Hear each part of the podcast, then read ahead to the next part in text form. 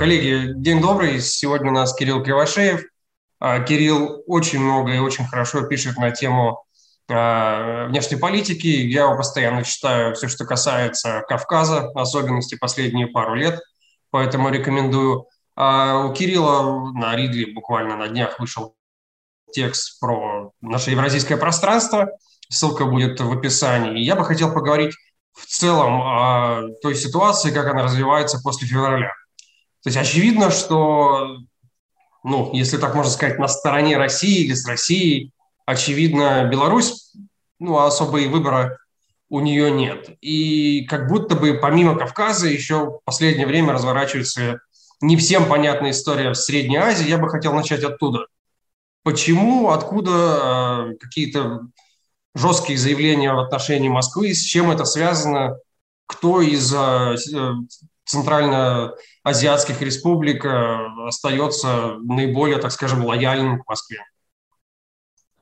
Ну, если говорить конкретно о Центральной Азии, то там вышел такой вот своеобразный парадокс, потому что э, приглашая, приглашая гостей на свой день рождения, Владимир Путин э, позвал, соответственно, э, всех лидеров э, Центральной Азии, также э, лидеров э, Кавказских республик, но не приехал Садыр Джапаров там он прислал представителя, да, э, своего заместителя. Это, как говорят, было воспринято неоднозначно, это было э, воспринято с обидой.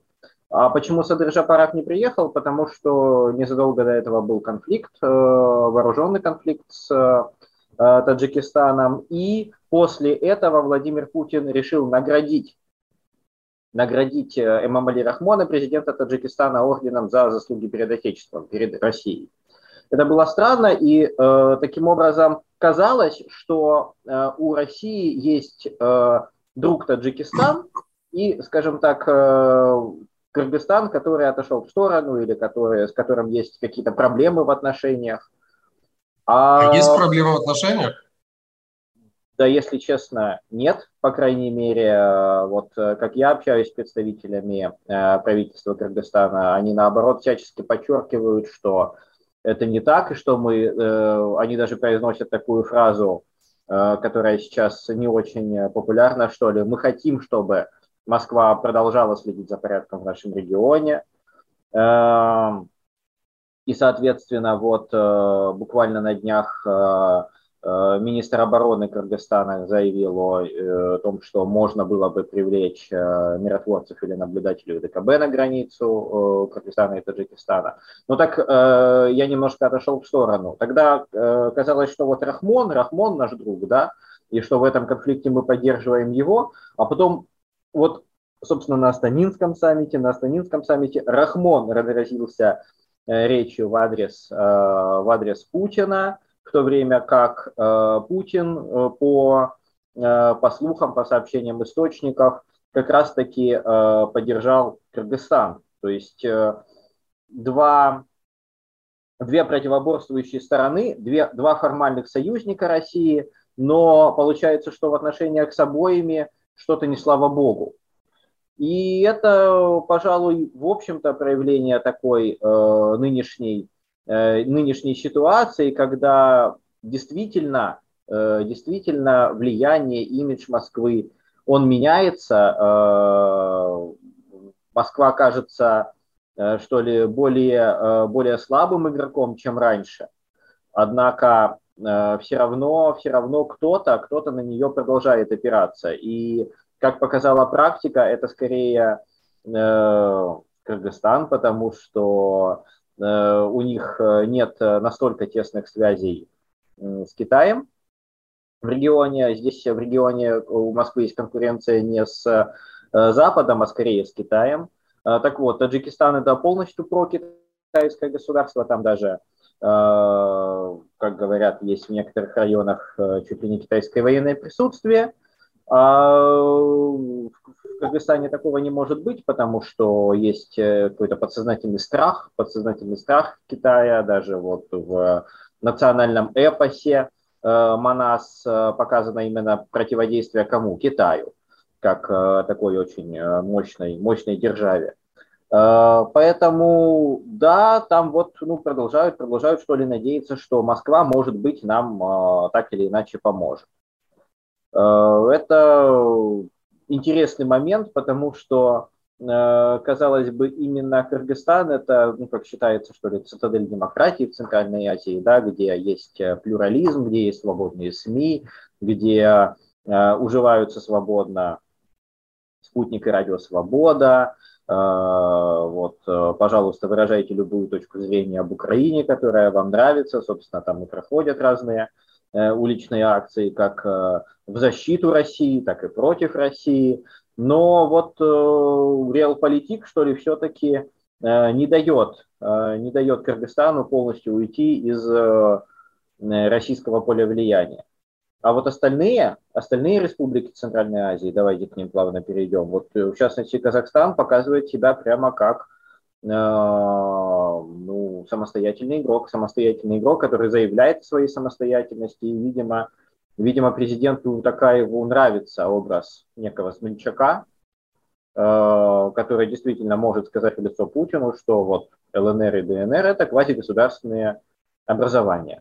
А, да, собственно, мне хотелось понять, э, это изменение, особенно с Таджикистаном, с Казахстаном, наверное, в случае Казахстана даже более выпуклый, происходит потому, что э, после февраля они ожидали от России более, не знаю, стремительной победы, более, так скажем, скорого разрешения военных действий, заключения какого-то нового статуса КВО, то есть они видят Россию слабой, поэтому могут э, усилиться за счет этого, или же здесь э, свои внутренние процессы, что в Таджикистане нужно как-то продолжать легитимизировать себя, в Казахстане новое управление после ну, там, то ли неудач, неудавшегося путча, то ли что это было в январе.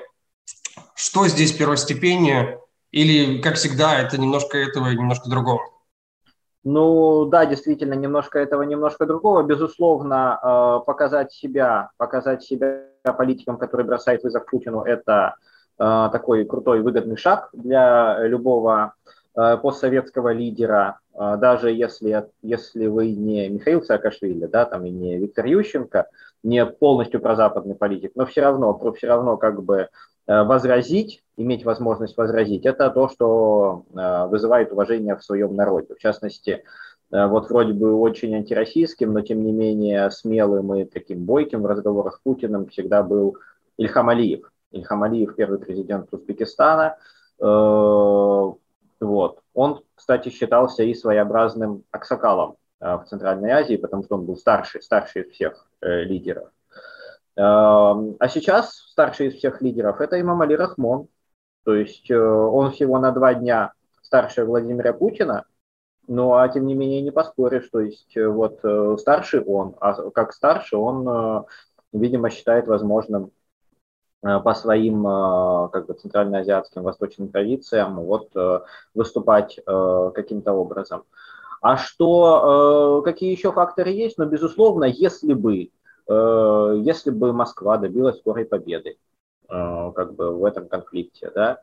Э, если бы Москва навязала Украине свои условия, это был бы совсем другой расклад сил в регионе. Э, тогда в самом начале, в феврале, да, эти республики отмалчивались, потому что они надеялись, что это скоро пройдет, и не понимали, как, не понимали, как что складывается. Была даже такая формулировка, которая ходила из речи в речь, что ну, что-то вроде э, лидер э, как бы выразил понимание, э, понимание мотивов России или что-то. Ну, в общем, что э, для ввода войск в Украину были какие-то основания. Якобы, якобы и э, казахстанские лидеры, и узбекистанские, и э, Садыр Жапаров, президент э, Кыргызстана, якобы вот они сказали Путину что-то подобное. Но это интерпретация службы Кремля, Э, как это было в речи, мы не знаем, но вроде бы как эти люди действительно так или иначе не сказали, что э, не сказали, что Путин совершил агрессию, а совершил что-то что иное, а не агрессию. Э, сейчас же постепенно, с каждым днем, действительно, когда видно, что у России успехи на поле боя не очень. Эти, эти страны чувствуют новую силу, теперь они уже не, не, не так сильно зависимы от России, сколько Россия зависит от них, потому что на самом же деле всем э, от э, каждой из них э, России нужен и параллельный импорт, и какие-то, может, финансовые операции, какое-то дополнительное подкрепление на международной арене, вот в частности. Э, в частности, последнее э, голосование на Генассамблее ООН, да, там одна Беларусь проголосовала конкретно против, но вот э, сейчас они могут даже сказать, а вот то, что мы воздержались как бы по этой, по этой резолюции о непризнании присоединения украинских областей к России, то вот это, это уже, вы за это уже должны нам говорить спасибо. То есть, безусловно, безусловно, да, так и будет. Повышаются ставки таким образом, и э, как бы, когда Россия, когда Россия э, была сильна, то она могла говорить, что вот вообще-то я тут вас и кормлю, и защищаю, и ваши люди у меня работают. А сейчас, сейчас э, прямо можно сказать, что не вполне понятно, кто от кого больше зависит и кто кому больше нужен. Да, есть, повторюсь, какие-то совсем слабые небольшие государства, Кыргызстан среди них, Армения среди них, э, которые, ну, действительно без помощи России пока не могут представить свою, э, свое существование в принципе, потому что как бы есть большие либо экономические угрозы, либо угрозы с безопасностью, как в случае Армении. На Россию приходится ориентироваться. Ну а все остальные уже могут, вот, в общем-то, задавать вопросы. Особенно, разумеется, те, неудивительно, что в этом списке э, Казахстан и Узбекистан, потому что это те страны, которые традиционно э, были, что ли, наиболее экономически самостоятельны. То есть э, Казахстан нефтяная республика, ну, Узбекистан не столько нефтяная, но там есть такая вот достаточно крепкая самостоятельная экономика, плюс ну, активное молодое население, Конечно, очень большой э, процент из них работает в России, но есть те, кто...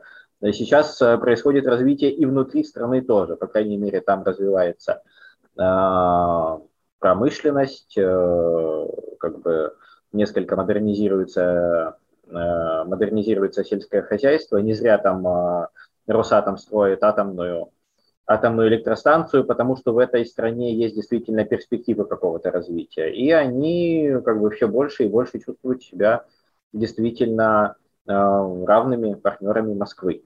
Это, это не только потому, что э, когда, э, предположим, когда там был президент Ильхам Алиев, это просто потому, что вот э, старший так принято на Востоке, указывает младшему. Нет, это не, не, не такие принципы, а чистая экономика, можно сказать, марксистский принцип, экономика превыше всего. И вот экономика решает, что эти, эти игроки уже могут, уже могут в таком тоне говорить с Москвой.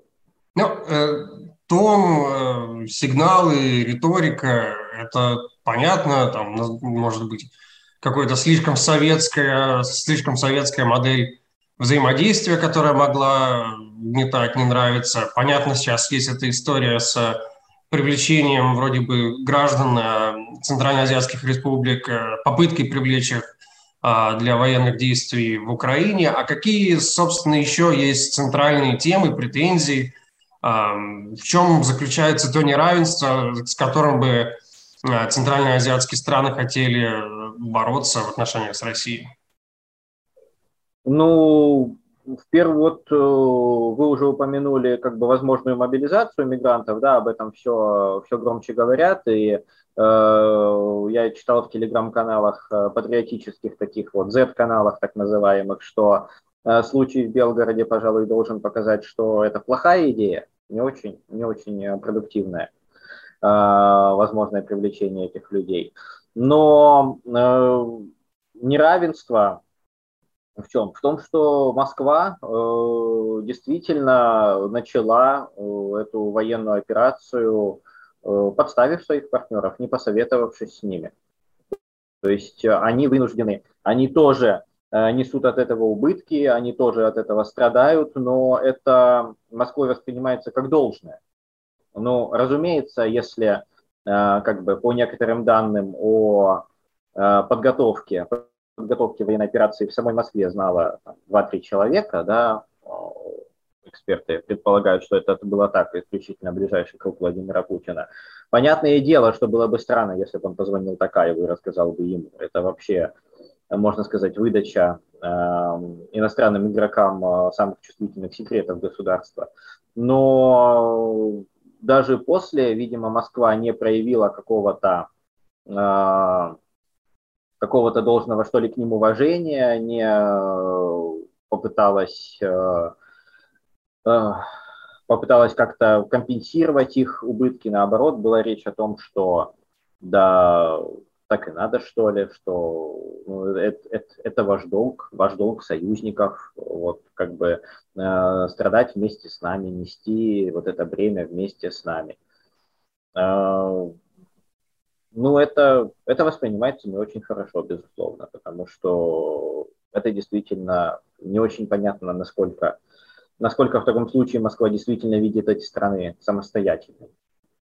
Ну да, это такую позицию можно понять. Если бы это была какая-то совсем частная история, а тут э, военные действия, которых мы не видели с конца Второй мировой. А если мы переместимся немного на Кавказ, чем здесь э, наиболее остро проявляется неспособность э, Москвы принять участие в разрешении конфликта, потому что чем дальше, тем больше я читаю, по крайней мере, о включении Франции, о включении каких-то внешних игроков, а не совсем понимаю, что вообще Москва сейчас делает на, Кавказе. Да, вот буквально вчера, э, буквально вчера Мария Захарова сказала, что прорабатывается созыв Совета э, коллективной безопасности. Э, не очень понятно, почему об этом говорит Мария Захарова, потому что это не компетенция Москвы это компетенция председателя, э, председателя ОДКБ, сейчас это Никол Пашинян. То есть лишь он может э, созвать э, Совет коллективной безопасности и действительно как-то ну, поднять вопрос о привлечении, привлечении ОДКБ к этому конфликту. Но, судя по всему, здесь уже действительно Москва играет в догонку, что ли. Москва просит себя пригласить. А это тоже как бы ну, не позиция сильного игрока как бы сильного игрока зовут. зовут, он не напрашивается никуда. Э, сам же Ереван, ну пока ну, мы знаем, что вот сейчас уже э, там, в ближайшие дни, там в эти дни э, будет размещено 40 э, европейских наблюдателей от Евросоюза на границе Армении и Азербайджана. Как бы справедливо говорят, что это немного, что это не очень большая сила, плюс это действительно гражданская миссия без оружия, что они сделают. Да, может быть и не очень много, но тем не менее вот э, доверие, видимо, почему-то у Еревана к ним больше. И сейчас прорабатывается дополнительный вопрос о размещении миссии ОБСЕ. Ну, ОБСЕ – это организация как бы с большой историей в этом конфликте, да, как бы Минская группа ОБСЕ в свое время была, и как считается, что она ничем не помогла, ну, не помогла непосредственно разрешить конфликт. Но а наблюдатели от ОБСЕ – это же другое, как бы, а почему нет? может быть, добавятся и они. Но пока что э, тоже такая весьма забавная ситуация. В Астане Лавров убеждал э, Мирзаяна, об этом прям вот есть э, с их встречи, что ну вы же понимаете, что вы должны созвать Совет коллективной безопасности, и тогда, и тогда мы рассмотрим вопрос и отправим туда добровольцев. Но, то есть Москва вновь упирает здесь на соблюдение бюрократических формальностей в рамках ОДКБ, а именно излишняя забюрократизированность, вот сложность этих э, процедур, э, чтобы сделать вообще хоть что-то, сделать хоть один шаг. Э, это то, что, пожалуй, дискредитирует эту организацию, что показывает ее как такую весьма-весьма искусственную. То есть, так а в январе, в общем, не показалось, а в январе, а, вот, а в январе совсем не так получилось. То есть Москва убеждает Э, убеждает э, Ереван, что не УДКБ плохая, а вы просто не умеете ей пользоваться. А вот тут вот есть такие рычаги, вот на этот нажми, на этот, и все поедет.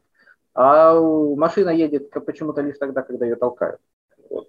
Не получается ее завести, чтобы механизм работал слаженно. Э, и Армения как бы имеет вполне себе основания полагать, что да не поможет это. Ну, то есть э, даже если там э, какие-то наблюдатели, э, ОДКБ – это организация, которая ну, всячески избегает любых политических оценок, а Армении нужна именно политическая оценка. Им именно нужно доказательство своей правоты. А что же еще? То есть они зачем зовут наблюдателей? Чтобы наблюдатели сказали, да, верно, Азербайджан вас обстрелял, а вы правы. А я боюсь, что ни один из игроков внутри УДКБ не сможет произнести такую формулировку, потому что слишком он зависит от другой стороны конфликта.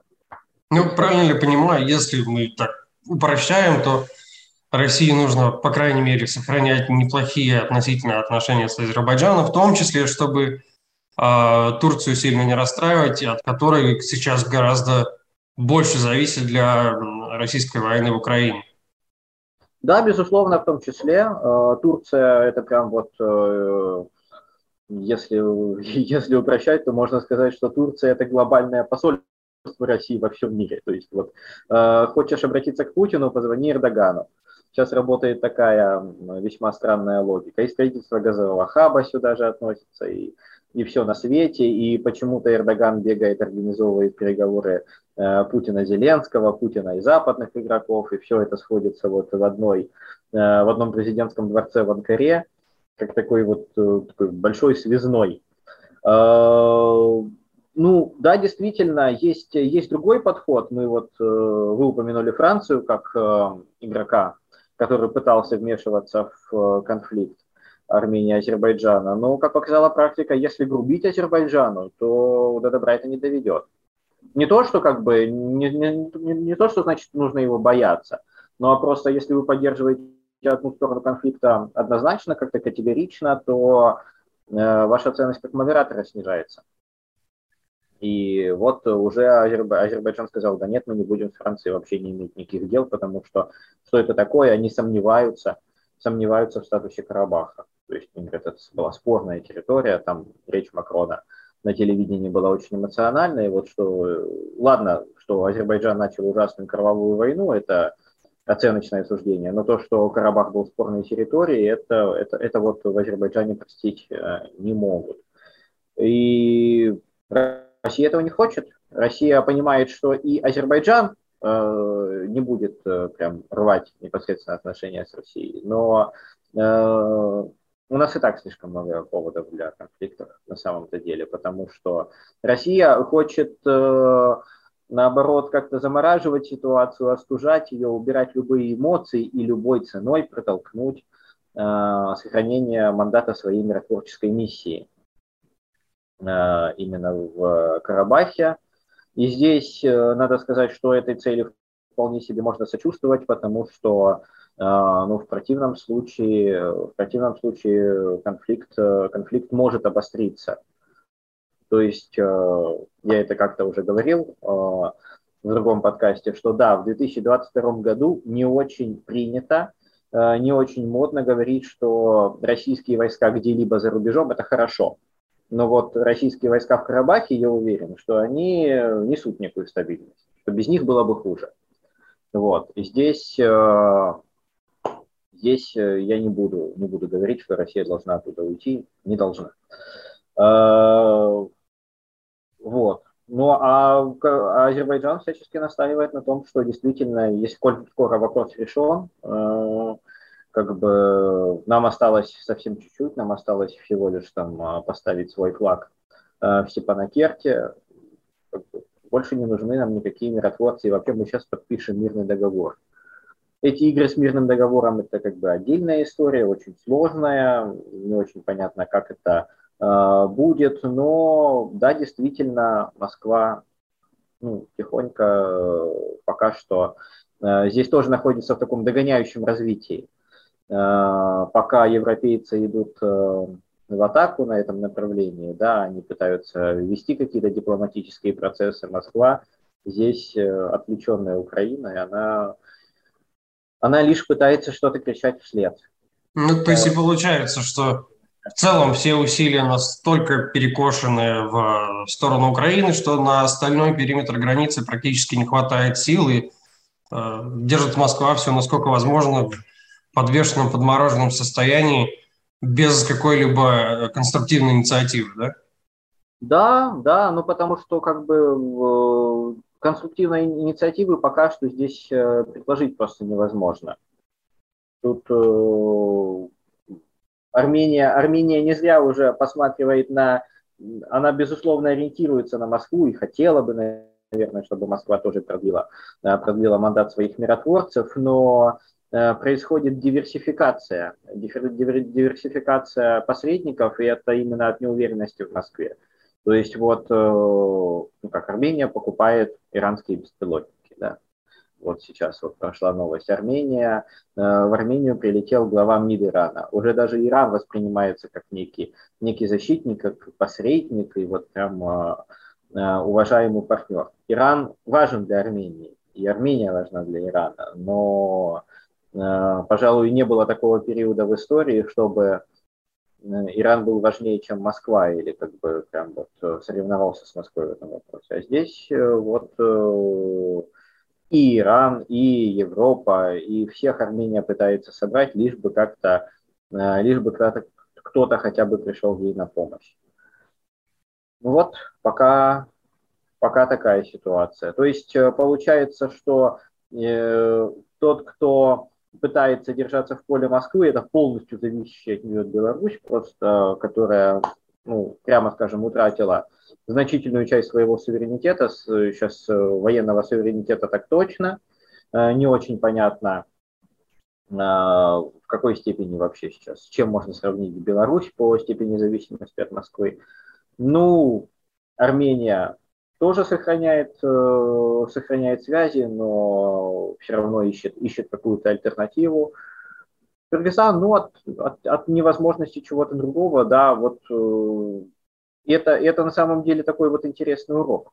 Интересный урок, потому что у нас в Москве многим принято считать, что, э, значит, э, ну, как бы, э, что э, там, где есть, э, там, где есть, не знаю, западные НКО, там, где есть, там, не знаю, сильное дипломатическое присутствие, там обязательно, обязательно от Москвы эту страну оторвут. В, сложно представить себе страну на постсоветском пространстве, где больше всевозможного западного присутствия, чем в Кыргызстане. Ну вот столько уж там про западных НКОшек, Э, как бы такое там американское посольство, которое э, со всеми работает и со всеми сотрудничает, но мы видим, что все равно исторически эту страну э, тянет к, к России. Ну и здесь фактор Афганистана для Центральной Азии он очень важен, потому что фактор Афганистана всегда был какой-то общей угрозой, что ли. То есть, э, то есть если, если бы от Афганистана исходила какая-то реальная опасность, то страны бы стремились ближе сотрудничать с Москвой. А сейчас, кажется, вот за э, год э, после прихода э, талибского правительства к власти так и не очень, не очень кто-то ощущает какую-либо угрозу и не вполне понятно, не вполне понятно тогда, что же, что же Москва в этом отношении может дать. Да, а, Кирилл, Спасибо за ваше время. Надеюсь, в скором времени мы еще раз поговорим и ждем ваших новых текстов для Riddle. Спасибо, спасибо, удачи.